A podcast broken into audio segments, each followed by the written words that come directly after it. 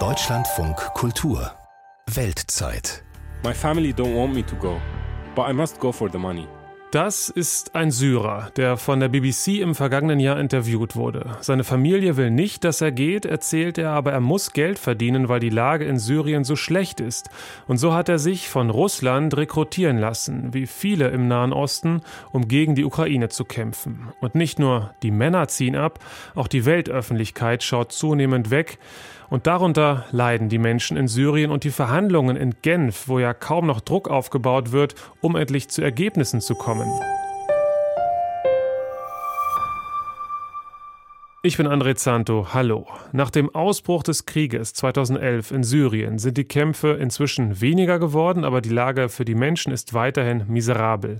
Das Land hat sich im Prinzip in drei Teile aufgespalten. Den Nordosten kontrollieren die Kurden, die Region um Idlib wird von der sehr heterogenen Opposition beherrscht und im Rest regiert das Assad-Regime. Thilo Spanhell verschafft uns erstmal einen Eindruck, wie die Lage derzeit ist in diesen drei Bereichen in Syrien. Auch in Syrien ist aktuell Winter. Im Norden des Landes pustet der Wind Regen und Graupel über die hügelige Landschaft.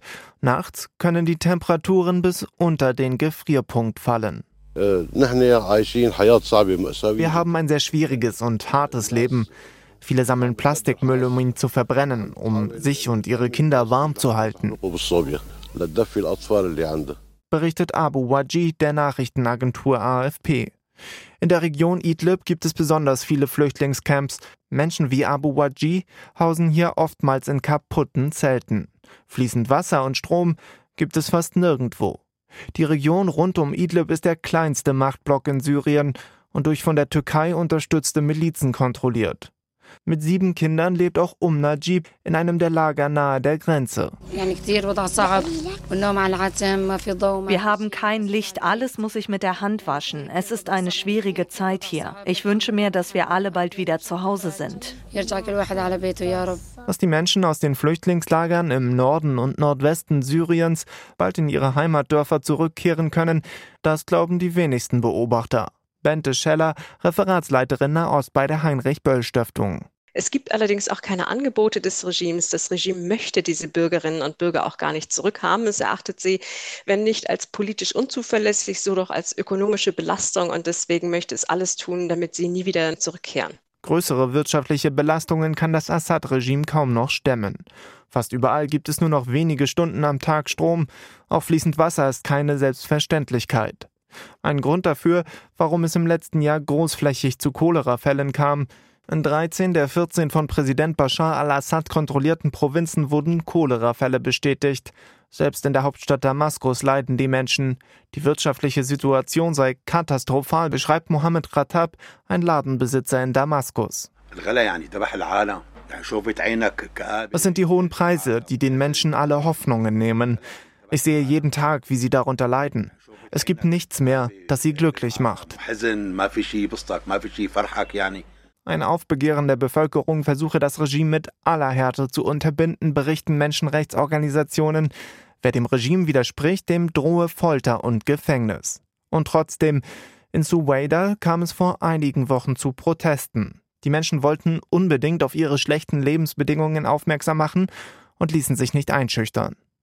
Nahostexpertin Bente Scheller vermutet, dass es den Menschen, die in den von Kurden kontrollierten Gebieten leben, noch am wenigsten schlecht gehen dürfte, dem dritten Machtbereich in Syrien. Denn hier gibt es Wasserzugang, es gibt äh, wenig Zerstörung, weil der Krieg hier nur sehr begrenzt gewütet hat. Gerade im Nordosten ist hier vieles unversehrt geblieben, was in anderen Landesteilen an Infrastruktur zerstört ist. Etwa 30 Prozent der Fläche Syriens werden von kurdischen Milizen kontrolliert. Menschen, die in diesem Landesteil leben, denen geht es vielleicht nicht ganz so schlecht, dafür kam es hier im letzten Jahr häufig zu Gewalt. Einerseits durch IS-Terroristen und andererseits durch die Türkei. Die hat in den vergangenen Monaten vermehrt kurdische Stellungen angegriffen. Wobei immer wieder auch Zivilisten gestorben sein sollen, berichten offizielle kurdische Stellen. Nabo Ramadan, ein Einwohner von Kobane. Die Situation in der Region ist schlecht. Die Leute können aus Angst vor Raketenangriffen nicht mehr schlafen.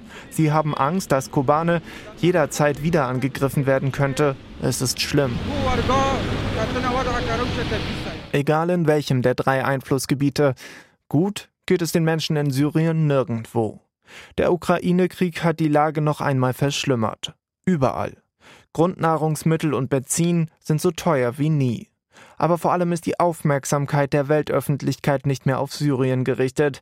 Das bewirkt nicht nur, dass Hilfsorganisationen die finanziellen Mittel fehlen, um den Menschen vor Ort zu helfen, sondern auch, dass praktisch kaum noch Druck von außen auf die Konfliktparteien gemacht wird es ist schwer vorzustellen, dass das wieder so zusammenwächst, zumindest nicht in naher Zukunft, denn diese Machtbereiche haben sich konsolidiert. Hier sehen wir sehr wenig Bewegung.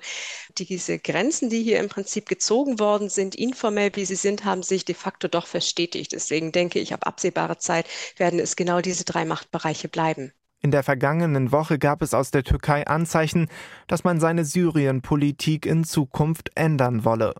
Der türkische Präsident Erdogan schloss ein Treffen mit seinem Amtskollegen Assad nicht mehr aus.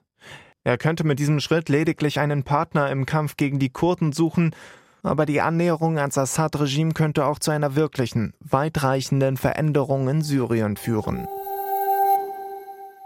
Der Feind meines Feindes könnte also bald für Erdogan zum Freund werden. Mal schauen, wie sich das entwickelt. Gerade zurück aus Syrien ist Jacqueline Flori.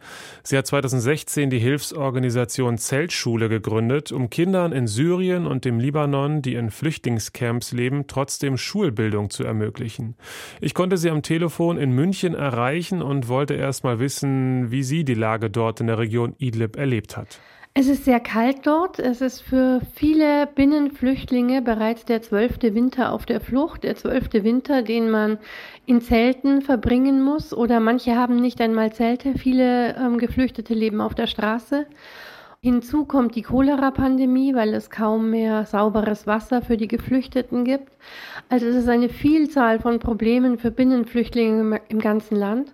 Und dann natürlich die große Angst vor der Entscheidung Putins. Was heißt das?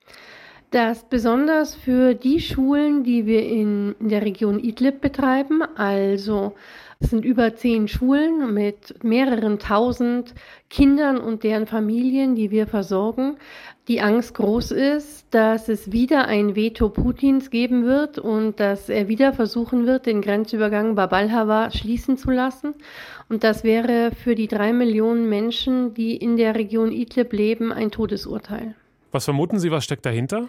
Also ich glaube, die wenn die letzten Monate etwas gezeigt haben, dann, dass niemand voraussagen kann, was Putin tun wird und dass er jenseits von rationalen Entscheidungen ist. Aber er hat eine sehr enge Freundschaft mit Bashar al-Assad. Und Bashar al-Assad ist natürlich der Ansicht, dass in der Region Idlib sogenannte Rebellen und Staatsfeinde leben. Im Grunde sind das aber einfach nur Menschen, die für mehr Freiheit in Syrien auf die Straße gegangen sind. Und wenn Putins Veto tatsächlich durchgehen würde und Hilfslieferungen in Zukunft nach Damaskus geliefert würden und vom Präsidenten verteilt werden, dann würden ganz sicher die Menschen in Idlib daran nicht teilhaben können und würden keine dieser Hilfslieferungen bekommen. Ähm, was genau Putins Gewinn dabei ist, wäre natürlich einmal große Macht in Syrien und ich könnte mir auch vorstellen, dass der Verlauf des Ukraine-Krieges ihn sehr in die Defensive drängt und er deswegen großes Interesse daran hat, in einem anderen Teil der Welt seine Dominanz und seine Stärke zu beweisen. Aber wie gesagt, wir wissen nicht, wie Putin auf Dinge reagiert. Deswegen hoffen wir natürlich das Beste. Aber die Menschen in Idlib haben große Angst vor den nächsten Tagen. Das heißt, die sind angewiesen auf diese Hilfslieferungen. Äh, wer bringt die denn?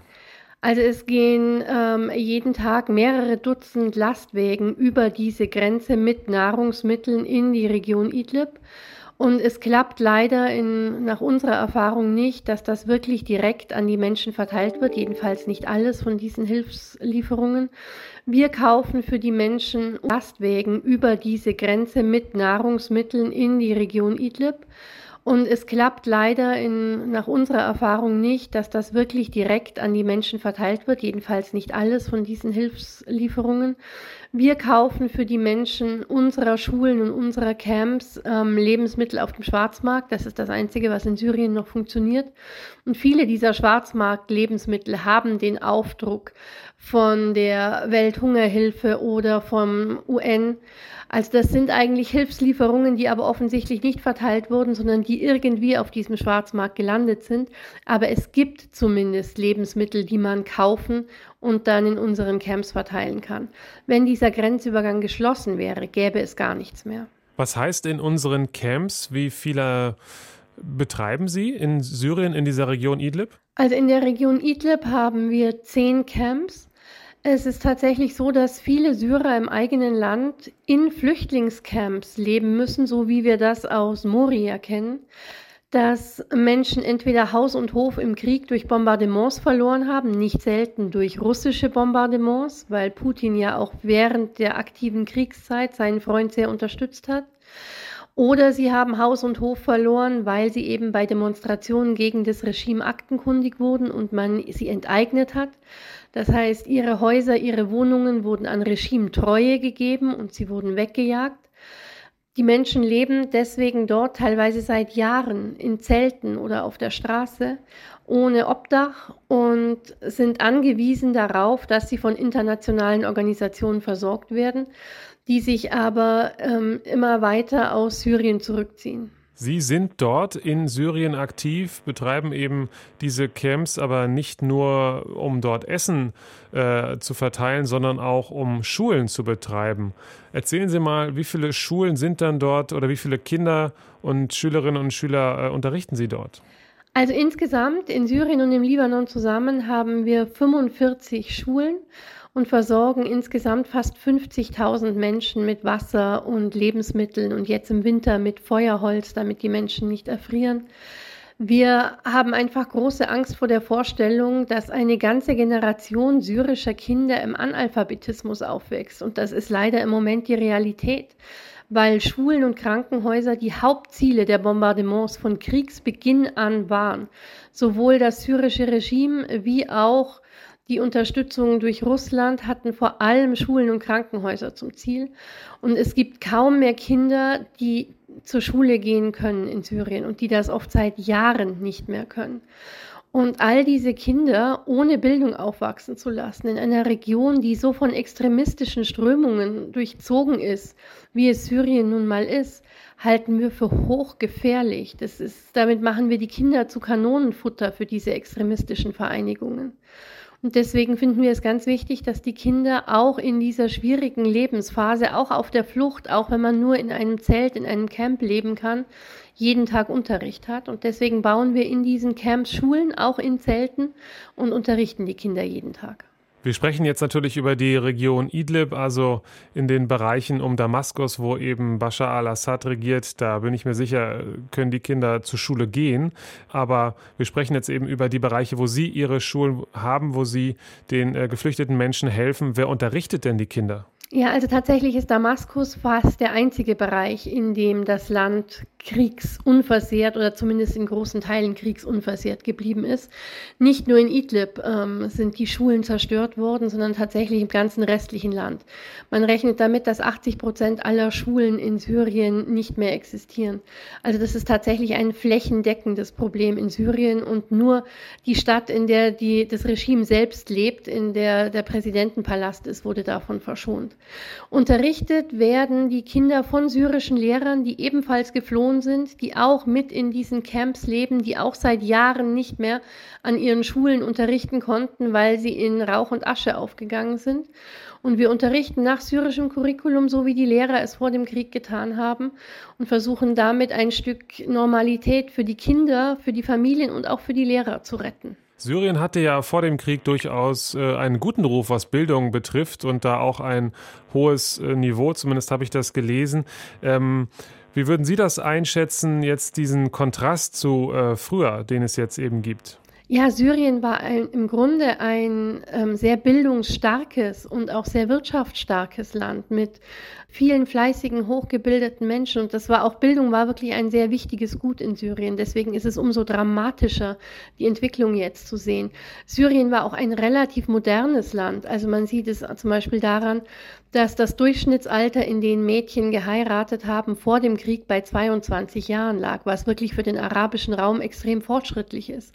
Und jetzt durch den Krieg ist das Durchschnittsalter, in dem Mädchen verheiratet werden, wieder auf 15 gesunken, weil die Menschen einfach so verzweifelt und arm sind, dass sie glauben, wenn sie ihre Töchter frühestmöglich verheiraten, dann ist das ein Weg aus den Camps heraus. Also das ist ein unglaublicher Verlust, den dieses Land in den letzten elf Jahren Krieg erlitten hat. Ein, ein Verlust, der Jahre und Jahrzehnte dauern wird, um wieder aufgeholt werden zu können. Was erzählen Ihnen die äh, Kinder, wenn sie dort sind, was die später mal machen wollen, was sie für Träume, für Wünsche haben? Alles Mögliche. Und das ist tatsächlich mit unser allergrößter Verdienst und das somit, die, worauf wir am allerstolzesten sind. Denn ich weiß, bei meinem ersten Besuch hier habe ich die Kinder gefragt, was sie sich wünschen, was sie denn haben wollen würden, wenn ich einen Zauberstab hätte, wenn ich aus Deutschland alles mitbringen könnte. Und die meisten Kinder waren völlig überfordert durch diese Frage. Also Überleben im Krieg und Überleben auf der Flucht hat so viel Energie und Kraft gekostet, dass für Träumen und Wünschen irgendwie nichts mehr übrig geblieben ist. Und wenn ich heute die Kinder in unseren Schulen frage, was sie werden wollen, dann geben sie mir alle möglichen Antworten. Sie wollen Lehrer werden, sie wollen Bauern werden mit äh, eigenen Schaf- und Viehherden, sie wollen Künstler werden oder Ärztinnen oder Krankenschwestern oder also es gibt tausend verschiedene Antworten darauf und sie halten das auch wieder für möglich. Sie halten es für möglich, dass ihnen etwas Gutes passiert. Und das ist ein Unterschied, den die Schule macht. Die Schule ist einfach ein unglaublicher Hoffnungsbooster für die ganze Familie. Sie haben ja diese Hilfsorganisation, die Zeltschule, gegründet vor einigen Jahren. Wie finanzieren Sie das Ganze? Wir sind rein spendenfinanziert, ähm, zu über 70 Prozent von Privatspendern, also von ganz vielen ganz normalen Menschen, die uns zwischen 20 und 200 Euro spenden und das aber so oft, dass wir es möglich machen können, diese Schulen zu bauen. Wir bewerben uns ganz bewusst nicht um öffentliche Gelder hier in Deutschland, weil wir öffentliche Gelder auch in Absprache mit den Regierungen vor Ort ausgeben müssten. Und das ist mit der syrischen wie auch mit der libanesischen Regierung selbstverständlich völlig ausgeschlossen. Und deswegen sind wir rein spendenfinanziert, dass wir auch wirklich ganz unabhängig dort und direkt agieren und helfen können. Wie sind Sie dazu gekommen, wenn ich das äh, fragen darf, dass Sie, ich glaube 2015 oder 16 war es, eben ja gedacht haben, hier muss ich jetzt aktiv werden und äh, den Menschen und vor allen Dingen den Kindern in Syrien und auch dem Libanon helfen? Ja, der Auslöser war eigentlich 2015, dass hier bei uns in München die ähm, Flüchtlingszüge mit syrischen Flüchtlingen am Münchner Hauptbahnhof ankamen und meine Kinder und ich das natürlich auch gesehen haben und auch gesehen haben, wie alle möglichen Organisationen aus dem Boden schossen, um diesen Ankommenden zu helfen, was ja auch unglaublich wichtig ist. Und trotzdem war ich der Überzeugung, dass das viel zu spät ist. Also, dass wir nicht erst dann helfen können, wenn Menschen schon eine tausende Kilometer lange Flucht hinter sich haben und in einem völlig fremden Kulturkreis ankommen, sondern dass man auch denen helfen muss, die aus den verschiedensten Gründen gar nicht fliehen können und dass man sie in ihren eigenen Regionen belassen und ihnen dort Hilfe leisten können muss. Und das haben wir dann versucht, indem ich an der Grundschule meiner Kinder eine Spendenaktion gestartet habe, die eine einzige Zeltschule finanzieren sollte. Und wir haben dann neun Monate voller Aktionen an dieser Schule hier in München gemacht, bis wir das Geld zusammen hatten und haben 2016 dann die erste Zeltschule eröffnet. Jacqueline Flori, ich wünsche Ihnen äh, alles Gute für Ihr Projekt und für die Kinder in Syrien, im Libanon. Vielen Dank. Vielen, vielen Dank. Hoffnung für Syrien brachte 2015 die UN-Resolution 2254. Das Ziel war es, einen Frieden zu erreichen im Land. Unter der Moderation der Vereinten Nationen sollte es Gespräche geben zwischen der syrischen Regierung von Präsident Bashar al-Assad und der Opposition. Damit eine Übergangsregierung der nationalen Einheit gebildet werden kann, es zu Parlamentswahlen kommt und auch politische Reformen eingegangen werden. Allerdings wurde an den Anfang dieses ganzen Prozesses eine neue Verfassung für Syrien gestellt. Über die wird nun schon seit 2019 verhandelt. Warum Sie vermutlich in den letzten Monaten und Jahren relativ wenig davon mitbekommen haben, schildert uns Sandra Bieger aus der Schweiz, wo sich Vertreter von Opposition, Regierung und Zivilgesellschaft getroffen haben. Mehr als drei Jahre wird nun schon in der Schweiz verhandelt über eine neue syrische Verfassung. Die Erwartungen an das Komitee waren hoch. Zu hoch, meinen Insider wie der deutsche Diplomat Carsten Wieland. Es ist ja in dieser Region so, dass wir alle wissen, dass man mit einem Blatt Papier, das heißt einer neuen Verfassung, die Realität am Boden kaum ändern kann. Und in Syrien, wo ein so brutales Regime seine eigene Bevölkerung massakriert hat und äh, unter Fassbomben äh, gelitten hat, dass ein solches Regime mit einer Verfassung zu korrigieren wäre, ist, glaube ich, auch ein Teil der Traumwelt. Carsten Wieland weiß, wovon er spricht. Er hat zwischen 2013 und 2019 für mehrere UN-Syrien-Sondergesandte gearbeitet, zuletzt für den Norweger Geir Pedersen. Carsten Wieland war bei den UN-Vermittlungen im Syrienkrieg der Ansprechpartner für die Opposition. Der Diplomat sagt, diese habe, anders als Präsident Assad, tatsächlich Interesse an einer neuen syrischen Verfassung. Letzterer habe sich auf das Unterfangen nur deshalb eingelassen, weil die Russen ihn dazu gezwungen hätten. Putin habe gewollt, dass die Verfassung, nur ein Baustein der UN-Resolution 2254 für Syrien, als erstes angegangen wird. Das war natürlich ein Manöver, was den Rest dieses Prozesses ausgeschalten hat, also die allen kritischen Fragen ausgeschalten hat zur Regierungsführung und zu politischen Reformen, die Assad ja niemals wollte und bis heute ja auch nicht will. Damit hat man diesen Prozess harmloser gestaltet für das syrische Regime, das ohnehin kein Interesse an diesen Verhandlungen in Genf hatte, sondern immer mehr oder weniger von den Russen dazu gedrängt, dazu gezwungen wurde. Am 30. Oktober 2019 hat das 150-köpfige Verfassungskomitee in Genf seine Arbeit aufgenommen. Revolutionär war und ist, dass erstmals Vertreter des Assad-Regimes, der Opposition und der Zivilgesellschaft zu gleichen Teilen und im direkten Austausch miteinander ins Gespräch kommen sollen. Kurden waren jedoch von Anfang an nicht dabei, auf Drängen der Türkei. Trotzdem sei diese Verhandlungskonstellation auf Augenhöhe prinzipiell ein Fortschritt, sagt der Diplomat Carsten Wieland. Dass daraus auch jenseits des Verhandlungstisches etwas Positives erwächst, habe das syrische Regime aber von Anfang an zu verhindern gewusst. Das per se ist ja auch ein Experiment und könnte ja auch eine Dynamik entfalten, wo sich die Personen, die Mitglieder besser kennenlernen aber genau das ist ja auch die Befürchtung des Regimes. Deswegen dürfen die Regierungsmitglieder des Verfassungskomitees nie an gemeinsamen Essen oder Treffen oder auch sonstigen, wo sie so, sich gemeinsam kennenlernen können, teilnehmen. Die werden immer isoliert, müssen zurück ins Hotel. Und so haben acht Verhandlungsrunden in mehr als drei Jahren bislang keinerlei Ergebnis gebracht. Daran wird sich nach Ansicht des Syrien-Kenners Carsten Wieland so schnell auch nichts ändern. Nicht zuletzt, weil Assad dank russischer Militärhilfe im Krieg wieder die Oberhand hat, sei er weniger denn je an einer erfolgreichen Arbeit des Komitees interessiert. In jüngster Zeit hatte der russische Präsident Putin dann auch noch den Verhandlungsort Genf in Frage gestellt, weil die Schweiz im Ukraine-Krieg die Sanktionen der EU gegen Russland mitträgt, sprach er ihr die nötige Neutralität ab. Carsten Wieland. Natürlich versucht Russland, wie es auch in den letzten Jahren es getan hat, diesen Verhandlungsprozess in Genf zu verzögern mit dem syrischen Regime und sucht natürlich dann einen Grund nach dem anderen.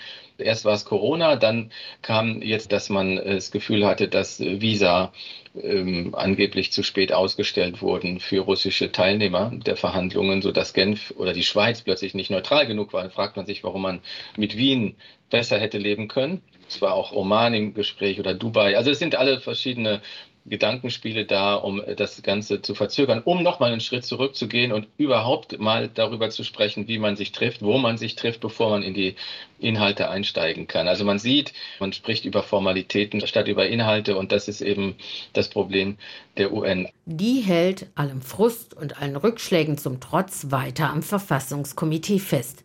Auch um einen bereits etablierten Gesprächskanal offen zu halten, sollte sich die weltpolitische Großwetterlage wieder etwas entspannen. Es sind nach wie vor dicke diplomatische Bretter, die im Syrien-Konflikt gebohrt werden müssen. Assad will auf jeden Fall an der Macht bleiben, auch damit er für seine Taten im Krieg nicht zur Rechenschaft gezogen werden kann. Und für die sehr heterogene Opposition ist ein Syrien mit Assad nicht denkbar. Was bleibt, ist das Prinzip Hoffnung.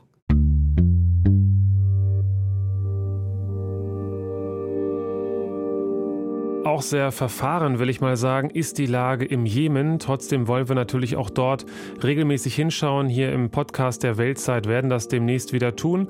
Kann ich Ihnen schon mal versprechen. Ich bin André Zanto. Bis bald.